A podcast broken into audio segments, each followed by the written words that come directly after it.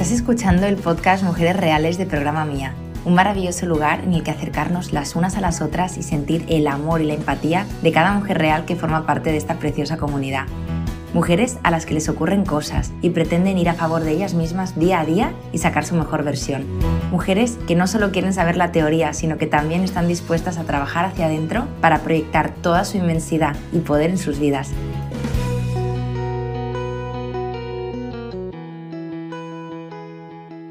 Bienvenidas una vez más a un episodio de Mujeres Reales. Hoy tengo el placer de estar con Noé.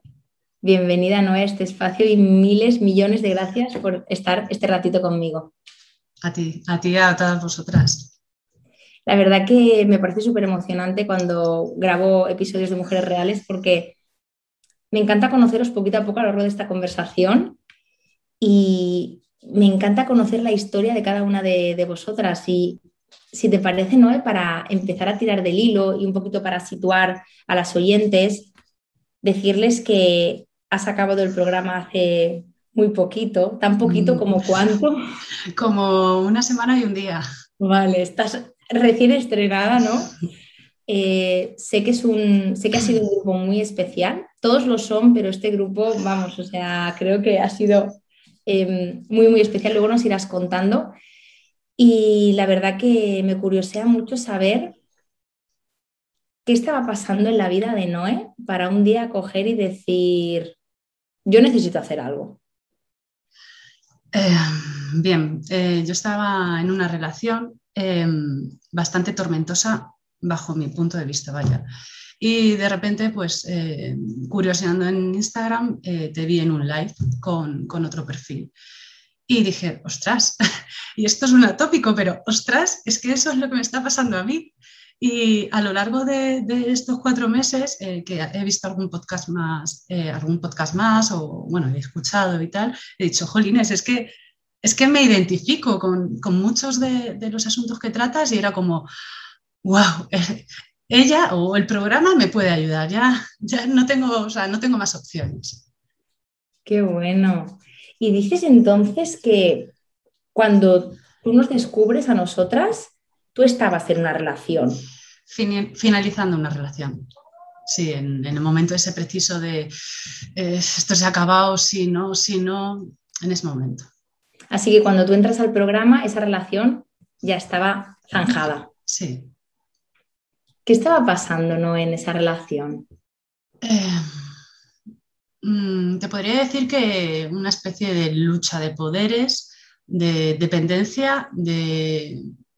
Es que no sé cómo describirlo. Em, él es una persona fantástica, maravillosa, y de, esto me da cuenta a posteriori, pero estaba claro que no estábamos en, momentos eh, vitales eh, iguales ni buscábamos lo mismo de una relación. Em, también te tengo que decir que esta relación eran seis años, o sea, que no era una relación de, dos días. Entonces, eh, después de una relación de seis años en la que hay tantos tropiezos, tantísimos, tantísimos, yo, mm, bueno, y de un proceso de terapia que también había hecho y de otros, otras historias, eh, cursos, coaching, bueno, intenté de todo. Eh, después de, de, ese live que hiciste, dije, ostras, ostras, que, que ya está, que es que es que no puedo seguir así, es que no puedo seguir así, o sea, era, muy tortuoso, eh, desgastante, estaba, bueno, muy mal, muy mal, muy mal. Entonces, es en ese punto en el que estaba. Y volcaba toda mi frustración o todo mi malestar en la, en la relación. Y después, después del programa, nada más lejos de la realidad. O sea, es que no era la relación, era yo, cómo me relacionaba yo o lo que exigía después de lo que daba. claro, fíjate que son seis años, ¿no? Yo a veces pienso, ¿cómo nuestro cuerpo, nuestro organismo puede acostumbrarse a estar viviendo un malestar tan sostenido en el tiempo, ¿no? Sobre todo cuando ya llevas una buena época en la que estás más en paz, dices, jolín, ¿cómo he podido estar seis años, ¿no? Me pregunto, ¿no? ¿Qué te impedía a ti salir de esa relación? Porque dices que la relación duró seis años, pero ¿desde qué momento hubo malestar en esa relación? es que, ¿sabes? Me interesa conocer tu historia, ¿no? Porque, mira, yo sabes qué pasa, creo que cuando compartimos cómo ha sido una relación, es cuando seguramente más de una persona que nos está viendo ahora va a decir, ostras, es que esta soy yo, al igual que te pasó con mi life, creo que seguramente le puede pasar a otra persona. Entonces, ¿desde qué momento estabais mal? Me río porque fue desde el mes 4, el mes 3. ha sido... ¿eh? sí, sí, sí, sí. O sea, él vuelve a insistir que es una persona maravillosa, eh, y, yo creo que la mayoría de los problemas eh, lo generaba mi, ansiedad, mi frustración. Em, entonces, eh, las, cosas se torcían cada muy poquito tiempo, cada muy poquito tiempo. Em, no sé cuántas veces lo dejamos, o sea, no, lo sé, no lo sé. Em, y luego volvíamos, volvíamos por, esa relación de dependencia que, que nos teníamos, o sea, no creo, después ya de, varios procesos y del programa y tal, yo, yo siempre me culpaba a mí, luego Sara otra, siempre me culpaba a mí, qué mala soy, qué exigente, qué tal, pero no, luego ya me di cuenta de que nos retroalimentábamos. Entonces, eh, hubo momentos muy bonitos, pero eso no, no, no, no, o sea, eh, después de seis años así con idas y venidas y pues no. Al final te das cuenta de que te pasas toda la relación intentando que sea algo que quizás nunca ha sido. Porque si hay un malestar desde tanto al principio, ¿no? Entonces, me pregunto, ¿qué esperabas de esa relación? Porque hablas de, exigencia, hablas de frustración. ¿Qué es lo que le pedías a esa relación o a tu em, pareja? Yo le pedía em, me, vas a tener que perdonar porque te lo he dicho que pasaría esto. ¿eh? Este es el directo. Mi querida perra ha cogido un hueso que va a hacer ruido todo el rato. Un segundo, ¿eh?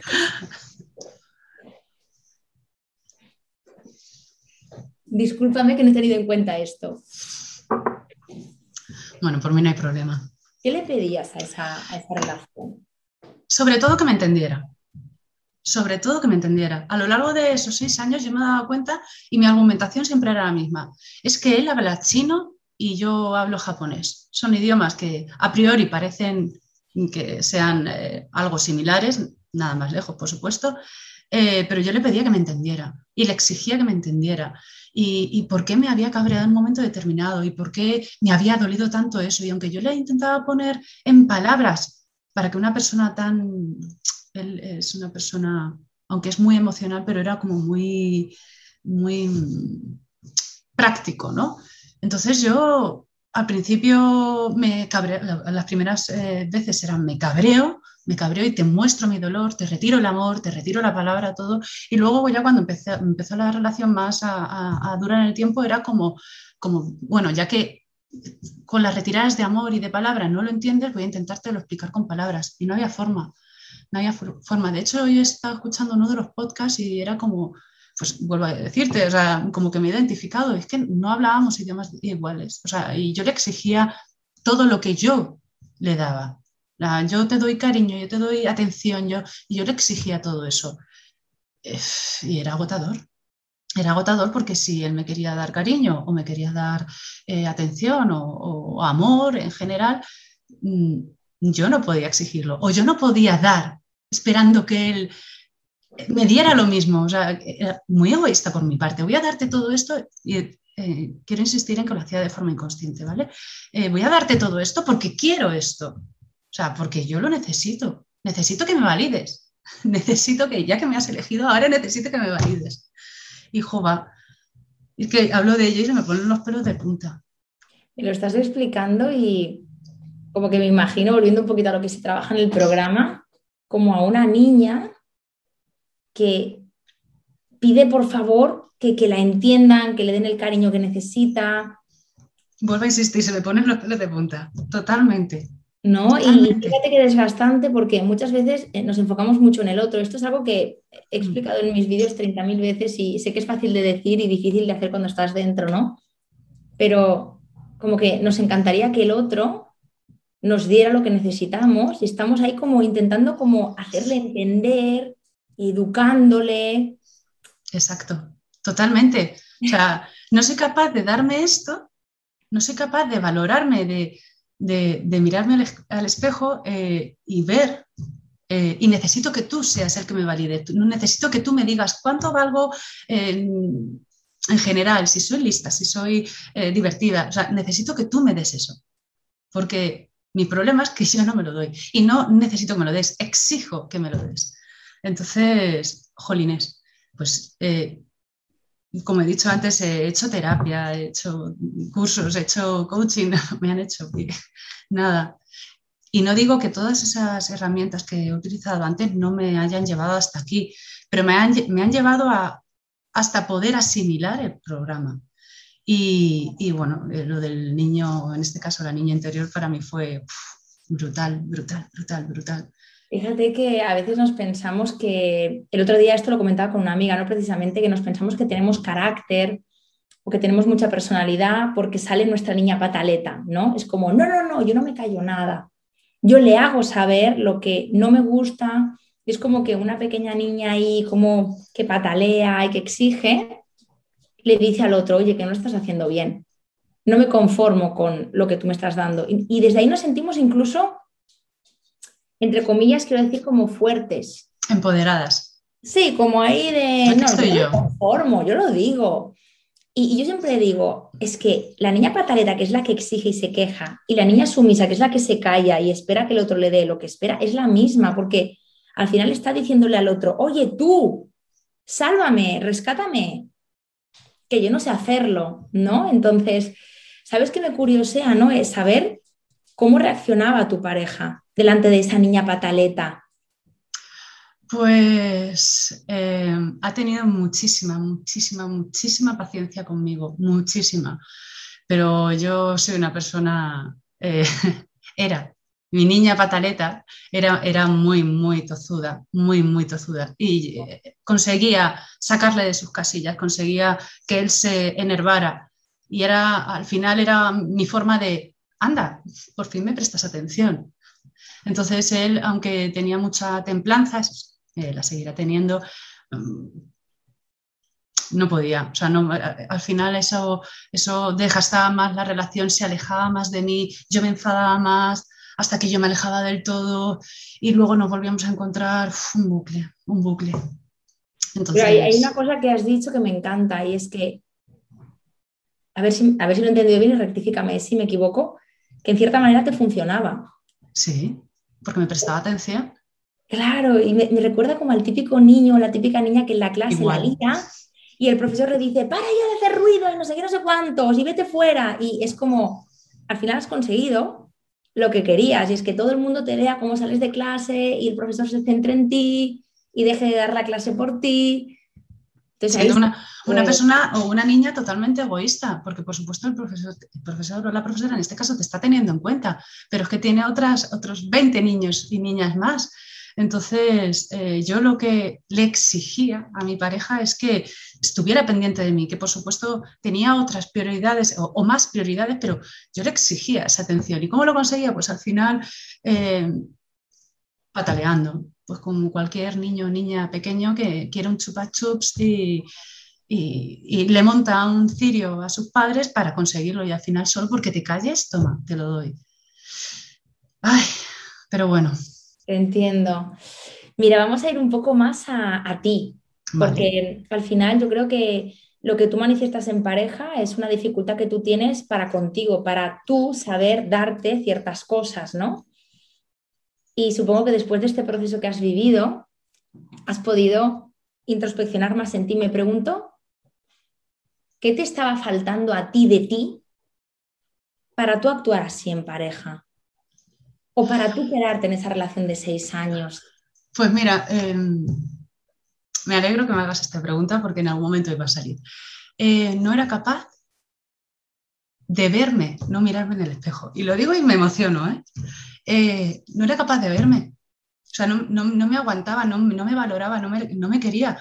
Aún así, hoy todavía sigo trabajando en eso. Y, no era capaz. No era capaz. Por eso exigía que los demás me vieran.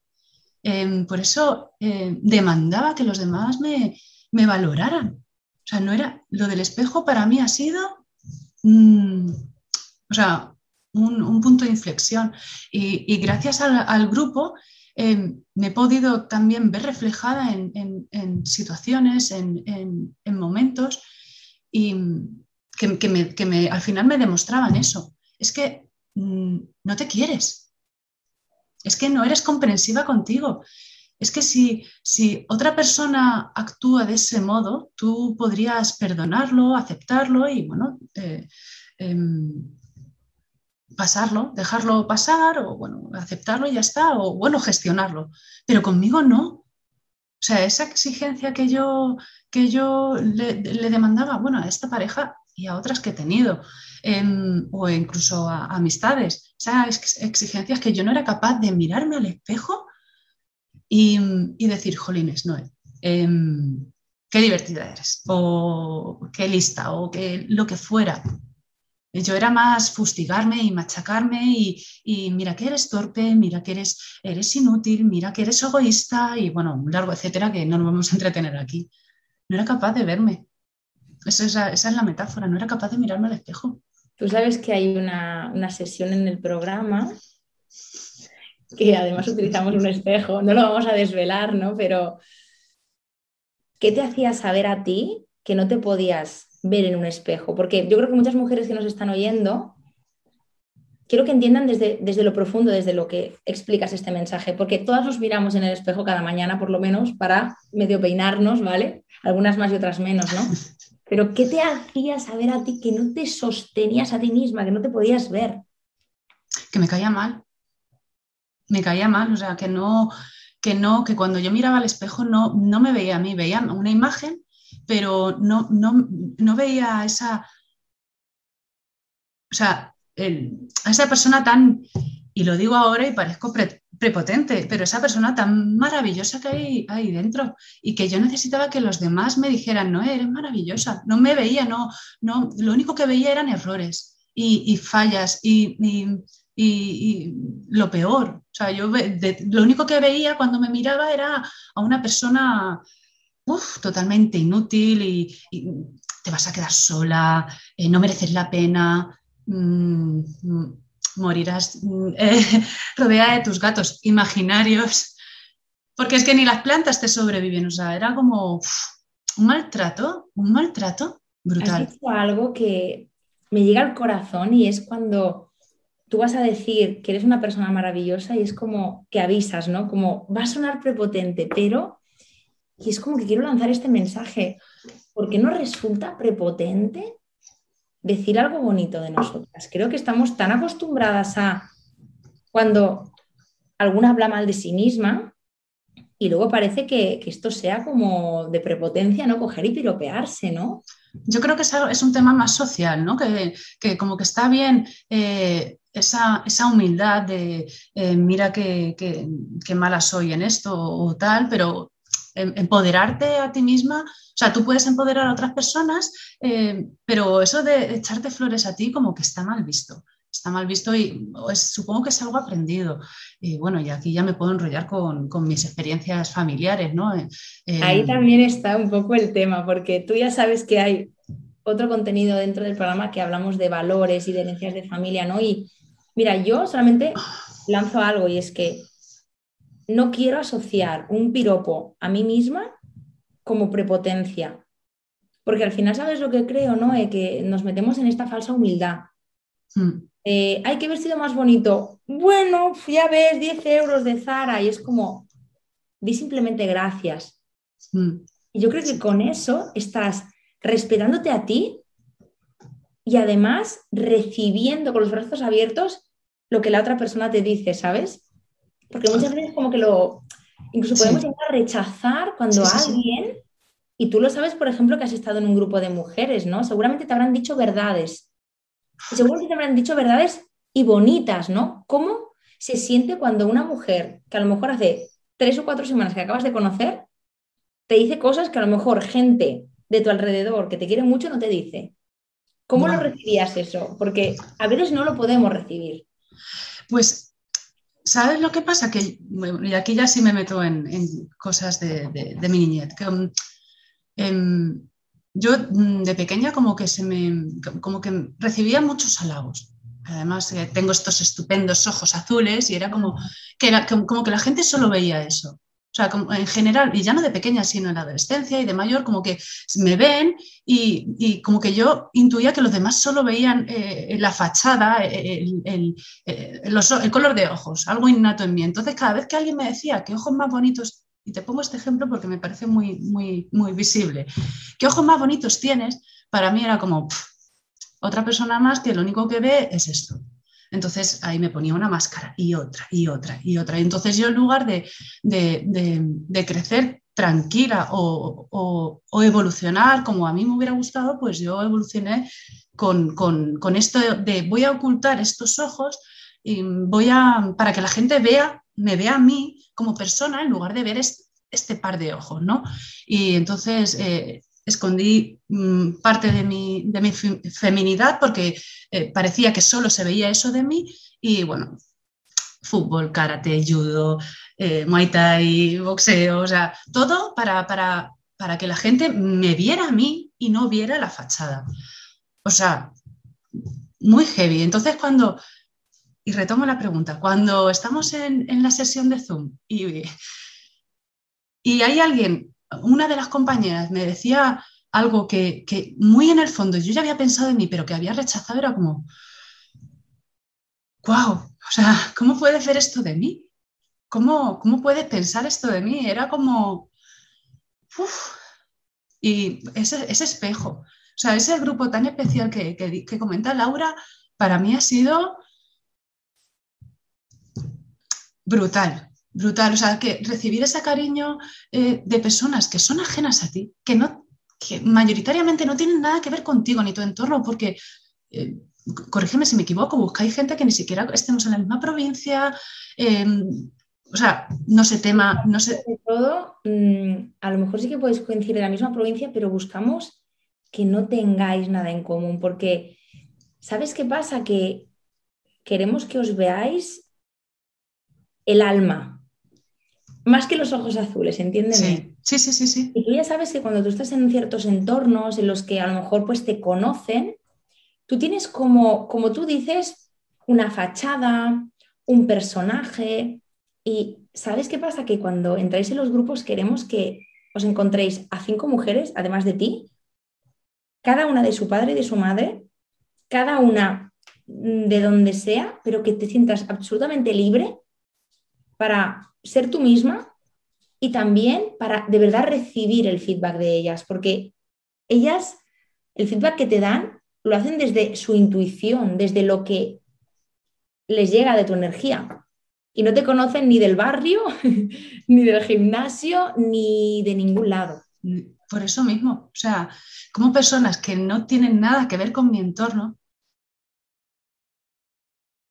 he conseguido quitarme todo esto a partir de, yo creo que fue de la segunda, la segunda o la tercera sesión, y me ven, y me ven y me entienden. Es como, es como estar completa, porque han visto cosas o han escuchado cosas de mí, me han visto reaccionar y aún así ven esa parte bonita de mí, era maravilloso. Tengo, no, no, quiero, no quiero que parezca que no tengo, no tengo amigas que me quieren, me valoran y me conocen pero que una extraña, o sea, llegue a calarte de ese modo, para mí fue como, puff, o sea, pero puff, puff, puff, y, no, lloro por vergüenza. Que bueno, que si me pongo a llorar yo creo que no va a pasar nada, pero brutal, brutal, brutal, verte tan identificada con otras personas y poder ver, es que suena ñoño, pero poder ver el alma de, esas mujeres, porque además son mujeres que independientemente de su carrera profesional o personal, son, eh, y, voy a robarte la palabra, grandes diosas. O sea, brutal, brutal, brutal, brutal, brutal, brutal. Y no podré, no podré estar lo suficientemente agradecida, de verdad, es que... Brutal, brutal. O sea, es, Hay eh, una cosa que, te quiero decir, a ver cómo la, percibes tú, ¿no? Em, y es que, mira, para que esas mujeres puedan percibir tu alma y tú la de ellas, tiene que haber un ingrediente. Y esto lo explico porque eso pasa en el grupo de programa mía y pasa en la vida. Para que una persona pueda ver tu alma, tú tienes que sentir que estás en un lugar seguro.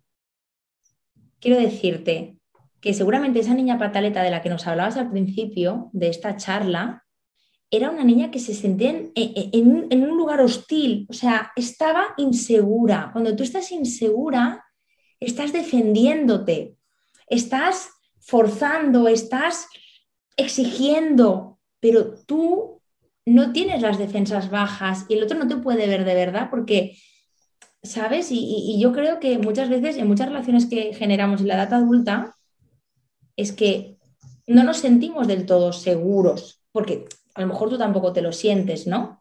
Pero me gusta mucho decirlo porque ¿cómo no vas a tener defensas si aparte de tu inseguridad, los entornos que eliges a veces no sabes si, va a ser bienvenido que te emociones, no sabes si va a ser bienvenido que, yo qué sé, mm, digas A o digas B, ¿no?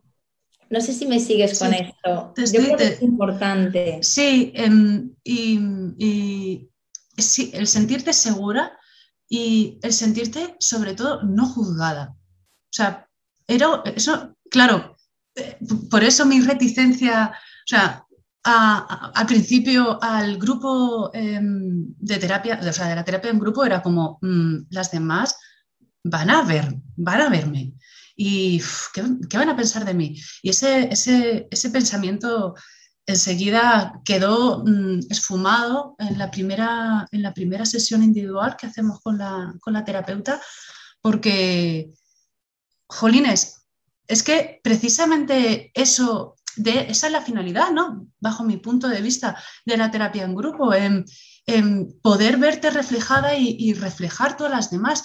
Y, o sea, ese, nivel de, intimidad solo lo he tenido con, amigas mm, que me han visto, o sea, y amigas, amigas de años, o sea, esas amigas que tenemos, que las contamos con una mano y me sobran dedos.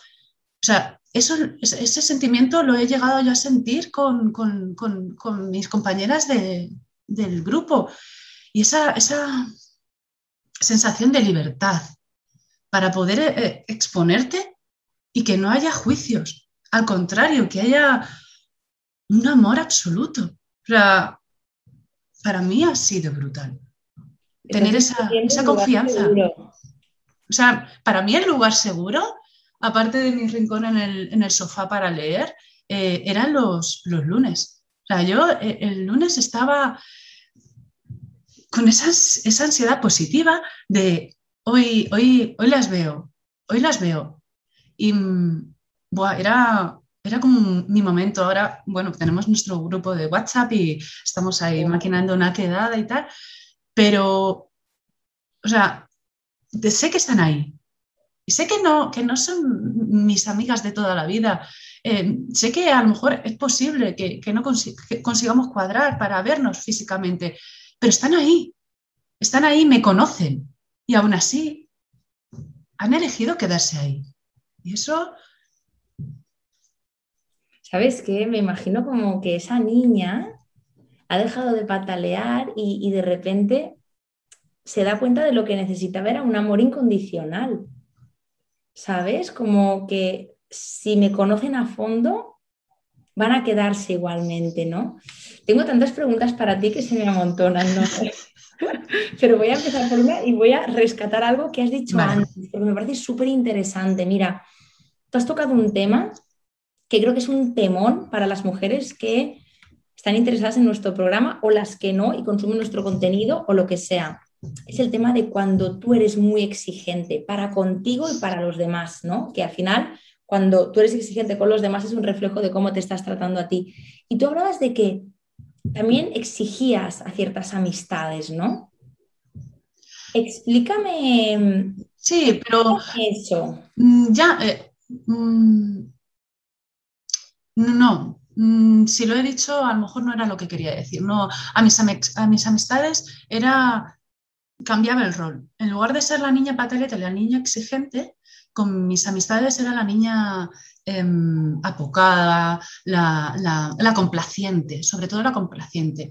Em, hasta que llegaba un punto en el que, no necesitaba, no, me nutría tanto esa, amistad o esa, eh, ese colegueo como para seguir estando ahí.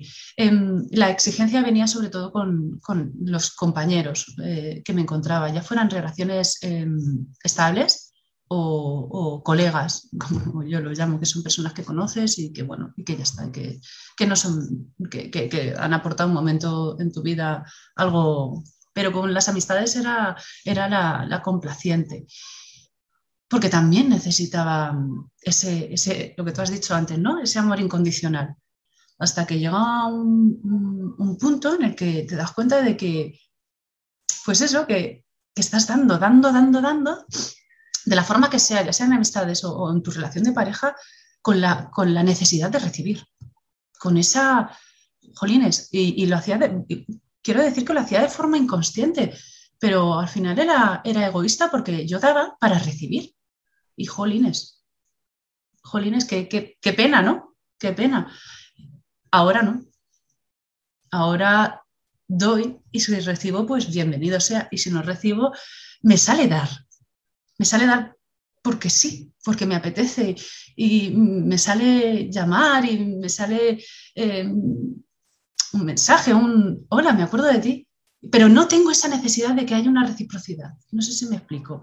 yo lo que, lo que estás explicando al final, ¿no? Yo como que me hago un mapa interno de, de, cómo comprendo yo las relaciones, ¿no? Yo siempre digo que cuando la niña pivota tu vida, es que estás en peligro, no porque la niña sea mala, sino porque la niña es una inexperta y necesita de ti, de, de, de tu adulta, ¿no? Entonces es como, o la niña exige, o la niña se calla o da en exceso para recibir ese amor. Al final es una transacción, ¿no? Yo doy para que tú me quieras, ¿no? Y ahora es como si hablara una adulta, ¿no? Yo me pregunto, ¿qué ha pasado en ti o qué estás haciendo ahora para poder, no, me gusta decir controlar, pero para poder coger a esa niña de la mano, como yo, como yo digo en mis clases online, que tu niña esté de copy y tú conduzcas el volante de tu vida, que tú eres la adulta. Y cuando tu niña se pone a patalear, le digas, mi amor, no le tenemos que pedir nada a nadie, porque nosotras nos lo podemos dar. Vamos a hacerlo de otra manera, ¿no? Entonces, me gustaría saber cómo te estás relacionando tú contigo. Claro. Para que se aparezca en la relación. Claro, cada, cada vez que, que esa, esa niña o ese genio o llámalo X, ese carácter aparece, Em, yo antes lo dejaba fluir y que ardiera Troya, pero además así. Entonces, ahora cada vez que aparece digo, uy, esto, eh, aquí está pasando algo. Tomo, tomo conciencia. Y esto suena como muy de autoayuda, ¿no? Pero tomo conciencia de que, uy, aquí hay algo que, no está bien. Entonces, ya pues, eh, respiro, no respiro, me tranquilizo y digo, a ver, ¿qué, esto, ¿qué me está tocando esto para que mi niña o mi carácter o mi X quiera tomar el control, quiera ayudarme, quiera salvarme. O sea, o, bajo, o sea, con las herramientas que, ese carácter, esa niña tiene. ¿Qué pasa aquí? Entonces, para mí es eso, tomar conciencia. Y, bueno, me me gusta mucho que digas, a mí esto me pasa a veces cuando hago vídeos o contenido, digo, suena mucho atópico, suena mucho a libro de autoayuda, pero es que es así. Sí. darte cuenta de, vamos a ver, esto ¿esto es mío? ¿Es proporcional a, esa, relación, a lo que está pasando? ¿Por qué? ¿Por qué reacciono de esta forma? ¿Qué ha pasado? ¿Qué me ha tocado?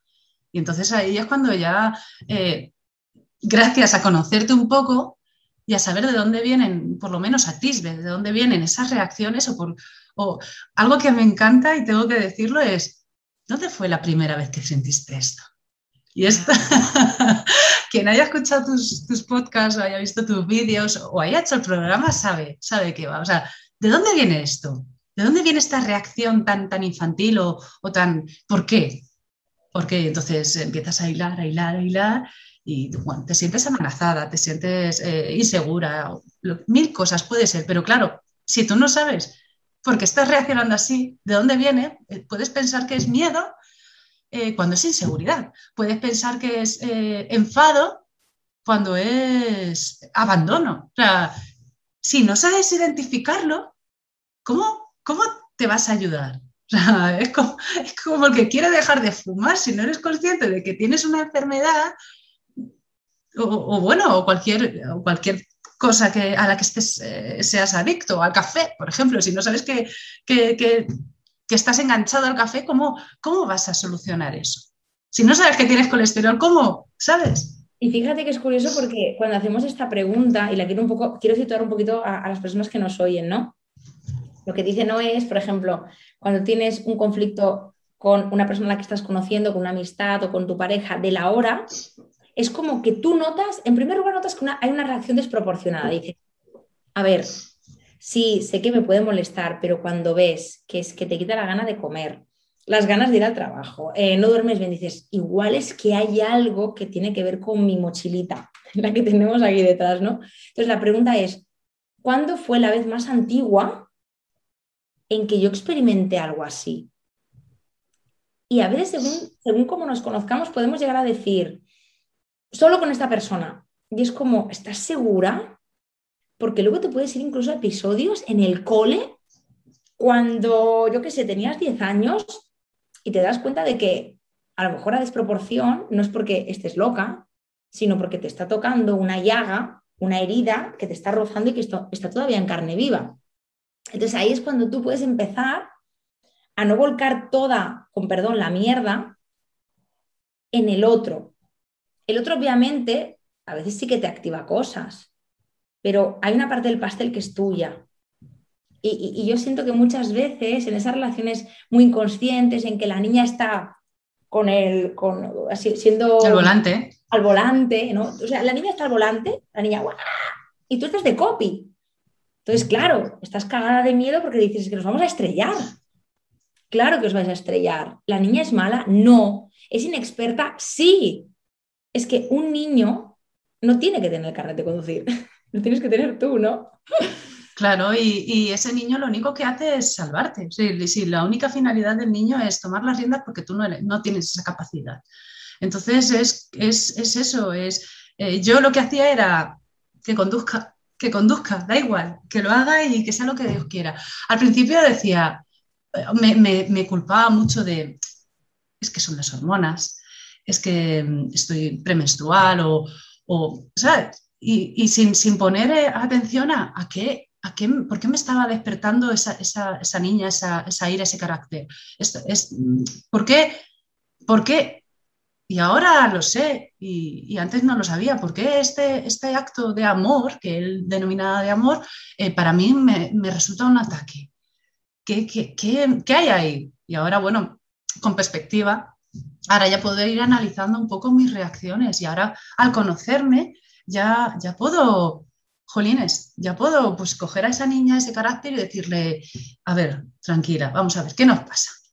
Una de mis compis fue algo muy bonito porque, bueno, tampoco quiero hablar de ellas, obviamente, pero había una que, entró pues en un, en un, bucle y tal, y que directamente se giró y le dijo, a ver, tranquila, sé que, te, sé que te estás cabreando, pero bueno, tú tranquila, déjame a mí. Y fue como, ostras. Es así, o sea, hay que despersonificar. Yo de verdad, mira, voy a contar un secreto, que esto lo he contado en algún podcast mío, pero es que yo de verdad te lo digo, ¿no? Y esto te lo juro, que muchas veces cuando yo me noto que estoy un poquito descentrada, hablo con mi perrita Dana, que para mí es como mi niña. Es como, mira, te prometo que esto no lo vamos a permitir más, porque nos hace daño a las dos y nos merecemos ta, ta, ta, ta. Y a mí me sirve de muchísimo ese discurso, porque al final es un discurso para conmigo, pero cuando tú despersonalizas, ya sea a través de la mímica, como si estuviera de copy tu niña, ya sea con tu mascota, incluso con una foto de tu niña, eso te ayuda, ¿sabes? A coger perspectiva, porque te das cuenta de que tú estás a cargo Tú eres la responsable, eres la dueña y la responsable de tu vida y de cómo tu coche está maniobrando. Entonces va por ahí. Sí, y yo, mi forma era grabándome. Se me ocurrió un día, porque si no soy capaz de verme en un espejo, ¿cómo voy a utilizar una foto de mi niña que encima de la pobre no, no tiene responsabilidad ninguna? ¿Cómo voy a volcar? Entonces yo lo que hice fue grabarme. Y, grabarte, tal cual, con cámara. Sí, yo cogí mi móvil y, me grabé. Eh, y jolines, eso es un ejercicio muy, muy heavy, porque después de grabarme fue como, uff, ¿cómo me he quedado?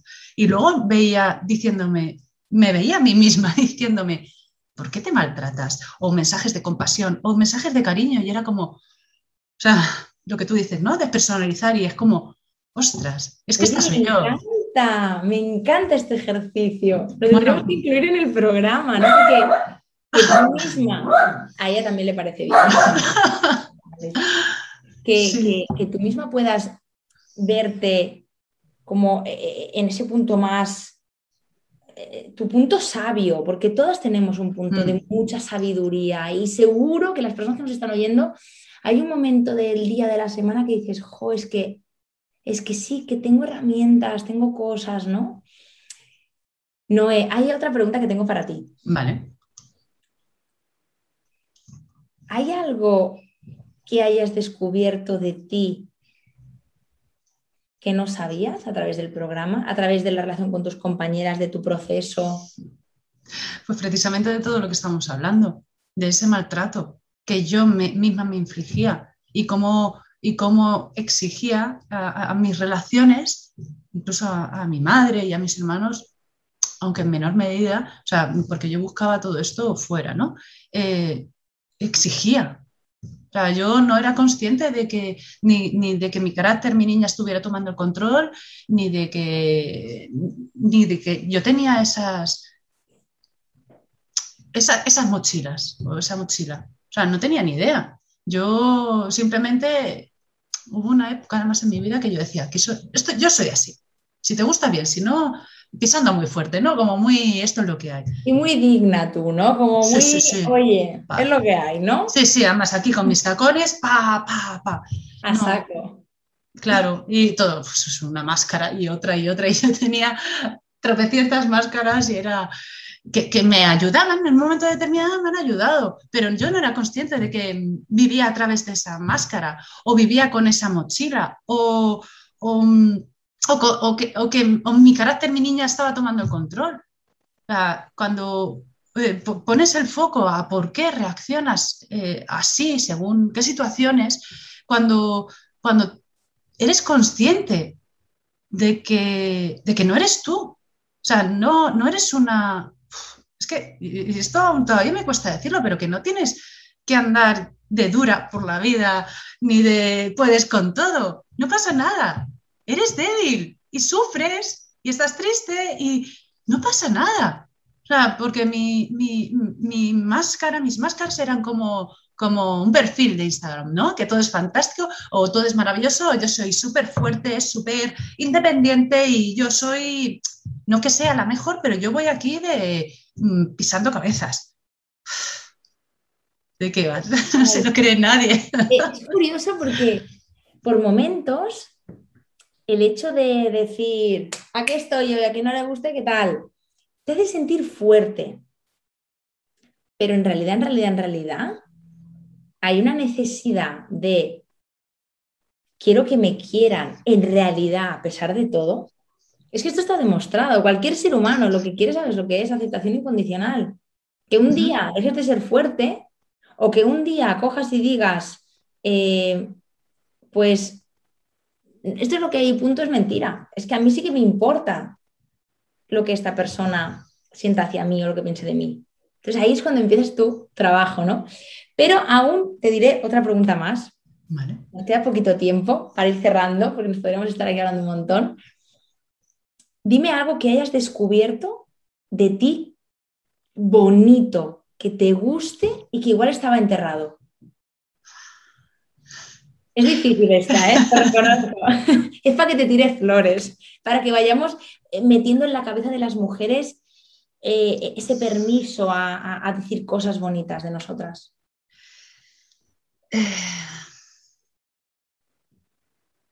Que soy. Que yo soy, yo soy incondicional. Durante el proceso, y esto me, gusta, me gustaría compartirlo. Yo tengo una relación un tanto especial con mi hermana, nos queremos mucho, pero no nos soportamos. Y un día que tuvimos una, media, una media discusión. Y, y en, en esas cantidad de cosas que estaba diciendo de mí, que no, no, me las estaba diciendo a mí, se lo estaba diciendo a la persona, dijo, eso sí, mi hermana está siempre que tú quieras, ¿eh? está siempre ahí. Y, y fue como, ostras, es que estoy siempre ahí. O sea, siempre me refiero eh, a, a que tengo la capacidad, tengo, tengo como mucho amor, ¿no? y no quiero darlo o sea, darlo gratuitamente, no, o sea, quiero darlo, lo doy gratuitamente, ¿no? ya no tengo esa necesidad de darlo para recibirlo. O sea, no sé, mm, soy amor, ¿qué te voy a decir? No, eso es, es, una parte de mí que la he negado durante muchos años, muchísimos años. Pues nada, no pasa nada, soy amor. Y está bien, y está bien, y soy una persona cariñosa y soy comprometida. ¿Qué creías antes de ti? Porque esto me parecen adjetivos súper bonitos, ¿no? En, vez, en lugar de esto, ¿qué creías de ti antes? Que no valía nada. Que he tenido suerte en la vida y que si tengo un techo, un trabajo y que, mm, por, por suerte, que no, como que no había trabajado en nada para conseguir todo lo que había conseguido, que puede ser material o no material, no me veía, no, me veía merecedora, porque no, porque no, no valía nada, no valía nada, porque todo lo que se ve, al final mi, mi, mi, mi come, come, mi fustigamiento era, sí que tú estás exigiendo que los demás te vean cuando no tienes nada dentro y lo único que tienes son un par de ojos bonitos. O sea, era mi forma de... ¿Por qué? No lo sé. Bueno, sí, sí, lo sé, ahora ya lo sé. Pero eso lo desvelaremos en otro capítulo. Pero bueno, quería decir que, gracias a, bueno, a todo lo que, lo que he hecho en mi vida y, como colofón, como, para mí el programa ha sido como la guindita, ¿no? De, de, todo lo que he ido aprendiendo, decir, ostras, o sea, para mí lo del programa ha sido como, porque lo bueno, lo malo, lo regular, todo al final va, sumando a esa mochila, ¿no? Y el programa ha sido como mm, dar visibilidad, eh, mm, tomar conciencia de, según qué cosas, porque tú te puedes leer un millón de libros, puedes hacer un millón de cursos, pero el programa ha sido como, no sé, maravilloso. Así que solo puedo estar agradecida. Y qué bien que, te dieras eh, la oportunidad de entrar, porque al principio decías, ¿no? Que no te veías. Tú imagínate, una mujer que no se ve, que se exponga a no que la vea una terapeuta, a que la vea una terapeuta y cinco compañeras más en un grupo. O sea que te digo yo, felicidades y ole tú por haberte dado este permiso, o sea, te lo digo. Y por último, y para cerrar, es una pregunta que suelo haceros al acabar el podcast. ¿Qué le dirías hoy a tu yo del pasado? Que se puede vivir tranquila. Em, y que se tiene que querer, pero, mm, pero bien, se tiene que valorar. Y, y que hiciera antes el programa, que se enterara antes. el programa y todo lo anterior, que, que no hace falta vivir siempre en tensión, Em, además, está, yo creo que este ejercicio es, eh, eh, hay una visualización en, algún ejercicio o algo, creo que hay una visualización parecida a esto, ¿no? O que viene tuyo del futuro, ¿no? O que te visualiza el tuyo del futuro. ¿Y qué le dirías? Pues, tranquila, va a salir todo bien, por suerte. Y se me emociono, pero de, de alegría, ¿eh? O sea, que va a salir todo bien. Me encanta que le digas a tu vida del pasado que se puede vivir de otra manera, porque ¿sabes qué pasa? Que hay muchas personas que se han acostumbrado a vivir así. Yo era una, ¿eh? Y creen que es lo normal. Es como, yo esto lo pongo en uno de mis correos, es como quien tiene colon irritable y de repente un día se encuentra bien y dice, hoy qué bien me encuentro, y dice el otro, es que, ¿qué quiere decir? ¿Que cada día te duele el estómago? No es natural cada día levantarte sin poderte mirar al espejo. No es natural cada día estar con ansiedad. No es natural cada día estar sufriendo y, tener la necesidad de que otros te den lo que tú no te sabes dar. No es natural. Nada, nada, no es natural, por supuesto que no. No, no es natural en el sentido de que se puede vivir de otra manera y por supuesto que se puede vivir. Así que me encanta el mensaje que has dado. Te agradezco muchísimo, Noé, este ratito aquí conmigo, con nosotras. ¿Has estado a gusto? Pues sí, la verdad es que sí, venía aterrada, venía totalmente aterrada y, pensando en, ojo que tu niña sale y, ya me lo he pensado, tu niña sale y va a tomar el control y va a soltar aquí un par de paridas y, de burradas para, porque es una de mis máscaras, ¿no? Para que esto eh, se distienda, ¿no? mi teoría es, eh, haz que los demás se rían contigo antes de que se rían de mí. O sea, era desterrada ya esa teoría, ¿no? Eh, y te lo agradezco. Venía aterrada, ya sigo estando un poquito nerviosa porque eres Sandra, ¿no? Oye, pero tu niña, tu niña, tu niña está bien cuidada ahora. Sí, yo creo que está cuidada. Yo la he intentado cuidar. Yo creo que tú también la sabes cuidar. Y te quiero hacer una, una pregunta Em, que esto además lo hacemos en el programa mucho, ¿no? En una palabra, después de haber expuesto tu historia y, explicar más de ti en público, ¿cómo te sientes en una palabra ahora? Tranquila. Tranquila. O sea, estoy en un punto de, de, si puedo, si esto sirve para ayudar a alguien, perfecto, pero si no, pues no pasa nada. Y si te juzgan, da igual. O sea, da igual, tranquila tranquila porque puedo con, puedo con todo, no toda la vez, pero puedo con todo, así que... Qué guay. Oye, te agradezco muchísimo, de verdad, tu valentía, tu dulzura. No sé, mm, de verdad, me parece que es un gesto muy bonito y, creo que también lo que has hecho hoy, siento que es terapéutico para ti. Sí. sí. niña está ahí escuchándote, o sea, ole, ole por ti y por ella. Así que te mando un besazo enorme, Noé. Otro para vosotras, por supuesto, y para Dana, que está por ahí. también le vamos a dar a Laura, que ha sido tu terapeuta y, que sé que hace un trabajo fantástico y maravilloso. Así que un besito para ti y para todas. Muchos besos. Adiós. Hasta aquí el episodio de hoy. Te veo en el siguiente con más amor propio y empoderamiento para ti.